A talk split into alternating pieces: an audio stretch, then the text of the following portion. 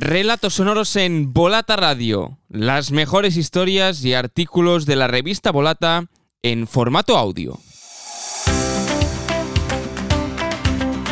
Volata Radio, tu podcast de cultura ciclista. Hola, ¿qué tal? Bienvenidos a un nuevo Relatos sonoros en Volata Radio. En esta ocasión, y aprovechando que estamos en fechas de mundiales, nos hemos decantado por un texto publicado en el número 16 de la revista Volata, escrito por el periodista Jaume Casañas sobre el Mundial de Ciclismo de 1973 que se celebró en Barcelona. Un mundial que ganó Felice Gimondi en la prueba en ruta celebrada en Montjuic. Casañas es un periodista veterano y de referencia que en su día cubrió distintos tours de Francia y vueltas a España para distintos periódicos, para distintos diarios, como por ejemplo el Dicen o el 424. También asistió a los mundiales de Leicester de 1970, el de Mendrisio de 1971, el de Gap de 1972, el de Montreal del 74 y por supuesto el de Barcelona 1973, aunque de una forma algo diferente. En este relato, escrito en primera persona, el periodista cuenta cómo vivió el Mundial de Barcelona desde dentro, porque como él sabía hablar francés, le pidieron que formase parte del equipo de relaciones internacionales del comité organizador de la prueba, y contestando cartas a mano.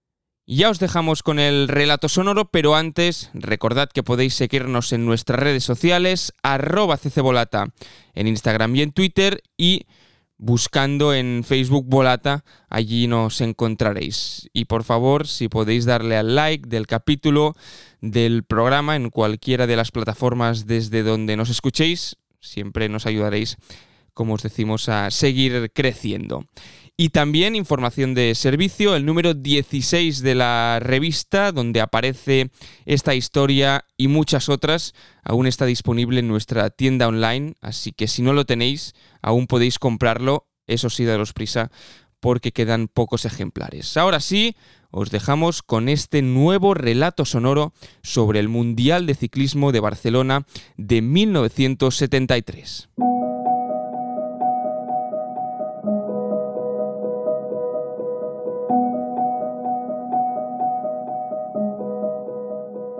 Una vez finalizado el Mundial de Gap de 1972 y concedido el del año siguiente a Barcelona, no tardaron en agendarse diversas reuniones de trabajo para formar el comité organizador y los distintos grupos de trabajo, prensa, administración, relaciones internacionales, comité técnico, etc. Quien asumió la responsabilidad y la dirección del evento fue el propio ayuntamiento de la ciudad en colaboración con la Federación Catalana de Ciclismo. Recuerdo que el consistorio nos cedió toda una planta, y creo que era la sexta planta, del edificio acristalado que hay justo detrás de la Plaza de San Miguel, justo en el centro de la ciudad, y ocupado por varios despachos equipados con líneas telefónicas. Naturalmente estoy hablando de hechos sucedidos 45 años atrás, y casi todos los que formamos parte de ese comité organizador ya han fallecido quedamos muy pocos de esa época y que podamos contar todavía con detalle nuestras vivencias de esos días en los que la ciudad también vivió el revuelo de la llegada de Johan Cruyff al Fútbol Club Barcelona. Las pruebas de carreteras se celebraron en Montjuic, en un circuito semiurbano con epicentro en la montaña mágica. La contrarreloj por equipo se disputó en la autovía que iba de Granollers a Llinas del Vallès y todas las pruebas de pista, al no contar Barcelona todavía con un velódromo, porque la actual pista de Horta descubierta no se inauguró hasta 1984, tuvieron lugar en Anoeta, en San Sebastián. Aquel mundial con doble sede se solicitó a la UCI siendo todavía alcalde de Barcelona José María Porcioles, si bien en la época en la que se ejecutó era su sucesor, Enrique Mesó, el que estaba en el cargo. En la Diputación de Barcelona hacía escasos meses que José Antonio Samaranch había llegado a la presidencia, mientras que Francisco Platón era el delegado provincial de deportes. Y sí, eran los últimos años de un franquismo que ya empezaba a edulcorarse. Por mis conocimientos de francés e italiano, fue incluido en el equipo de relaciones internacionales bajo la dirección del diplomático Carlos Pesac, de griego de origen judío y originario de Salónica. Dominaba varios idiomas y era funcionario del Consulado de Grecia en Barcelona y estaba casado con una catalana. Era una persona excelente y con un trato exquisito con todo el mundo. Al principio nuestro horario era solo por las tardes, pero a medida que se acercó la fecha señalada pasamos ya a acudir también por las mañanas. Parte de la burocracia se hacía vía telefónica, pero principalmente era por carta, ya que en aquella época aún no existía ni el fax ni Internet. Y os puedo asegurar que el papeleo burocrático era enorme. Había infinidad de cartas por responder, generalmente en francés, ya que era el idioma oficial de la Unión Ciclista Internacional, pero también se utilizaba bastante el inglés. Me gustaría destacar que el hombre clave de aquel mundial fue don José María Sentís Fruns, que entonces era vicepresidente de la UCI y que dos años antes ya había empezado a mover sus contactos con los altos dirigentes para que ese mundial del 73 recalara en Barcelona. En aquella época el presidente de la UCI era el italiano Adriano Rodoni y el secretario Luigi Prefeta. En España, mientras tanto, era Luis Puig el quien ocupaba la presidencia de la Federación Española, mientras que el guipuzcoano Leandro Irazusta era el responsable de la pista nacional y como tal fue presidente del comité organizador de las pruebas del Mundial de Pista en Anoeta, un velódromo que fue inaugurado en 1965 y fue obra del arquitecto alemán Herbert Schumann. En los años 70, la UCI todavía no había experimentado el brutal y desmesurado crecimiento que tuvo tras la muerte de Louis Puig. Desde que tomó las riendas el holandés Verbruggen, la institución se convirtió en una poderosa máquina de recaudar y amasar dinero al estilo FIFA, con numerosos casos de corrupción, pero bueno, eso ya es otra historia. Volvamos a 1973.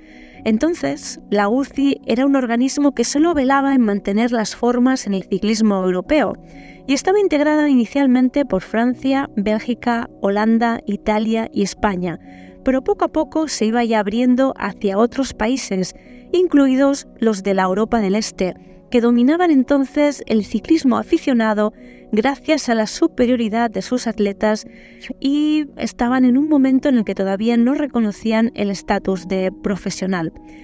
El presupuesto económico de aquel mundial se cubrió mediante la aportación principal del ayuntamiento con la ayuda de la Diputación de Barcelona, más la ayuda, algo ya menor, de la Federación Española de Ciclismo y probablemente de la Delegación Nacional de Deportes, que era un organismo autónomo asociado al partido del régimen franquista. Y como marcas publicitarias recuerdo que estaban Danone y Moritz, entre otras.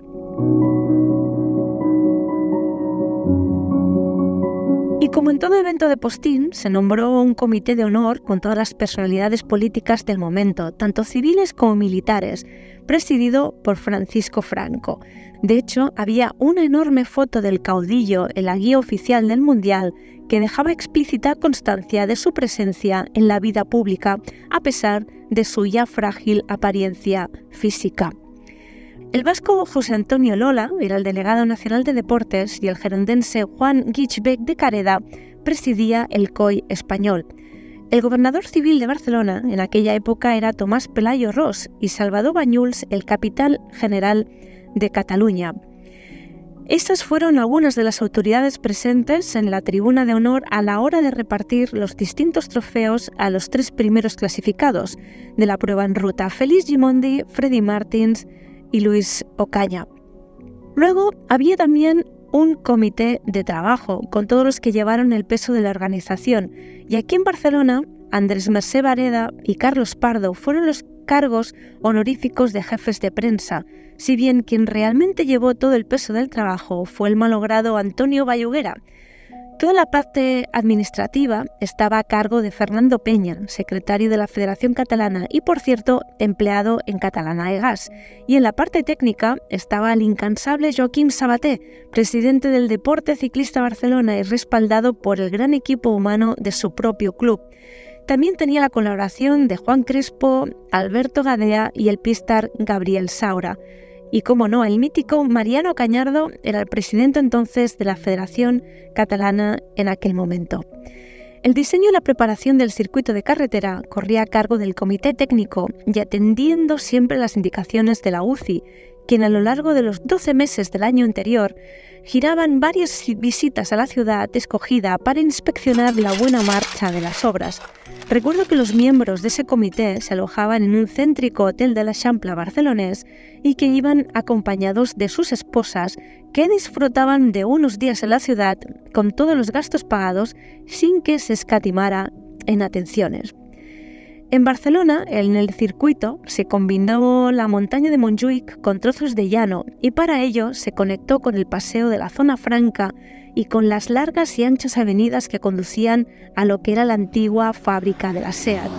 Se tuvieron que asfaltar varios tramos, sobre todo los que cruzaban por los barrios de Chabolas y Barracas de Montjuic, como los de Cambalero, que crecieron enormemente con las olas migratorias de los años 40 y 50 en total fueron 17 vueltas a un circuito de 14,5 kilómetros con un total de 248 kilómetros y la línea de meta estaba en la recta del Estadio Olympic frente a las piscinas Picornell.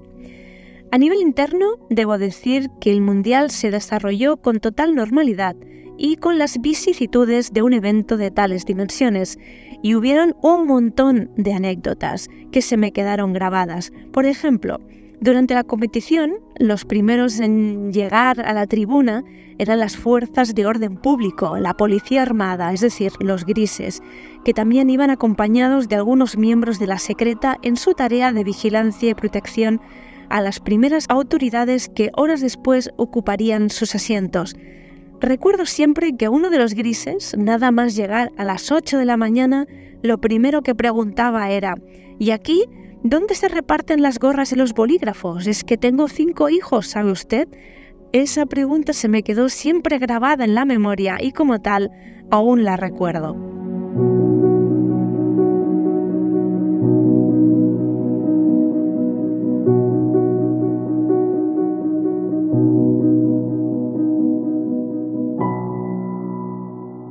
Acabas de escuchar en Volata Radio un nuevo relato sonoro titulado Mundial de Barcelona 1973, un texto escrito en primera persona por el periodista Jaume Casañas sobre cómo vivió desde dentro el Mundial celebrado en la ciudad condal hace 50 años.